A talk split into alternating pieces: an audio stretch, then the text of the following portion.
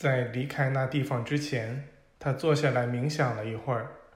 当他处于这种姿势时，那个声音变得更加清楚、明晰，并叮嘱他要继续探究下去。他使出了近乎超人的力气，终于挪开了那块沉重的石板，发现了一条通道。他一跨进入口，那通道就像被一股无形的力量照亮了。在这位僧人面前，闪耀着一种灿烂夺目的光。他跟随着这个光，他把他领到了一个由厚重石门封闭着的巨大地窖的门口。当他注视着那石门时，门上的铰链开始吱嘎作响，一大块门板慢慢移开，露出了一个入口。他从那儿走了进去。就在他跨进入口时，那个声音又响了起来，它是那么清晰柔美，仿佛其主人就住在这里面。刚才似乎固定在门口的光，一直移动到了巨大穹顶的中央，把它完全照亮了。那些经板就在那里，在一个个壁龛中，覆盖着多年累积的灰尘。这位僧人仔细查看了几块经板。他领悟到了他们的美和价值，他决定等有机会时把这件事告诉两三个值得信赖的人，跟他们一起研究出办法来，好把这些经板从那儿搬走，放到安全可靠的地方去。他离开了那个地窖，把石板放回原位，重新盖上碎屑，然后他出发去寻找愿意相信他说的话。并有勇气和办法去实施他那个计划的合伙人，这一找就找了三年多。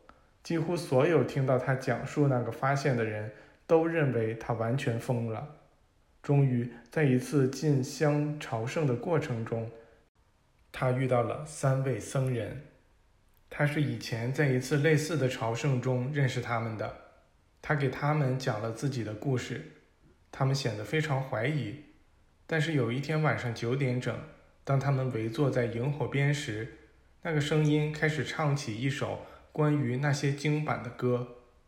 第二天，他们就离开了朝圣之地，开始朝那片废墟行进。从这时起，那个声音每天晚上九点都唱歌。这四位行者越是疲倦和沮丧，他就唱得越是轻柔、优美。在这旅程的终点，当他们走进那片废墟时，一位少年的纤瘦身影在正午前一小时出现在他们面前，一边唱歌，一边把他们引向废墟。他们一到那儿，那块石板就被抬了起来。他们立刻走向那个地窖，石门在他们走近时打开了，于是他们走了进去。短短的一瞬间。已足以使那些僧人确信这个发现的价值，他们为此欣喜若狂，三天都没有睡着觉。他们急忙赶到一百多公里外的一个村子去弄骆驼和给养，以便把这些经板带到安全可靠的地方。他们成功的搞到了十二匹骆驼，并返回了废墟。他们把那些经板精心包好，以使它们不会损坏。随后，他们又找来三匹骆驼，开始经波斯和阿富汗一路远行，走向白沙瓦。在白沙瓦附近，这些僧人把他们珍贵的行李藏在一个偏僻的洞穴中，在那儿放了五年。为了保护这些经板，他们中的一人总是待在洞口打坐。从白沙瓦，他们又把这些经板带到了。旁遮普的兰达，在那儿存放了十年，然后这些经板又一点一点的被慢慢带到了这里，存放在达赖喇嘛大人的宫殿中。这已经有四十多年了，他们还得从这宫殿再送到香巴拉去。换句话说，我们是在他们转运途中看到他们的。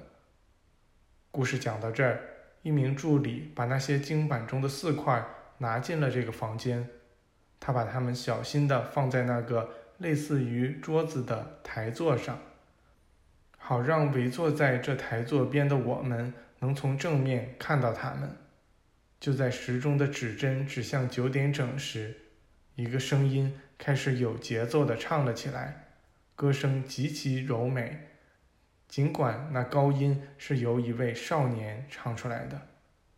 以下是对所唱歌词做出的尽可能忠实的翻译。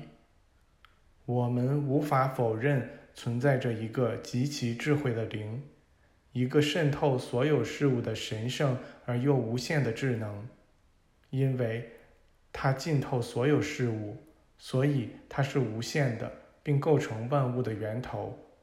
它是神圣的，它那显现为思想形态或物质身体的神性，构成了所有事物的真实存在。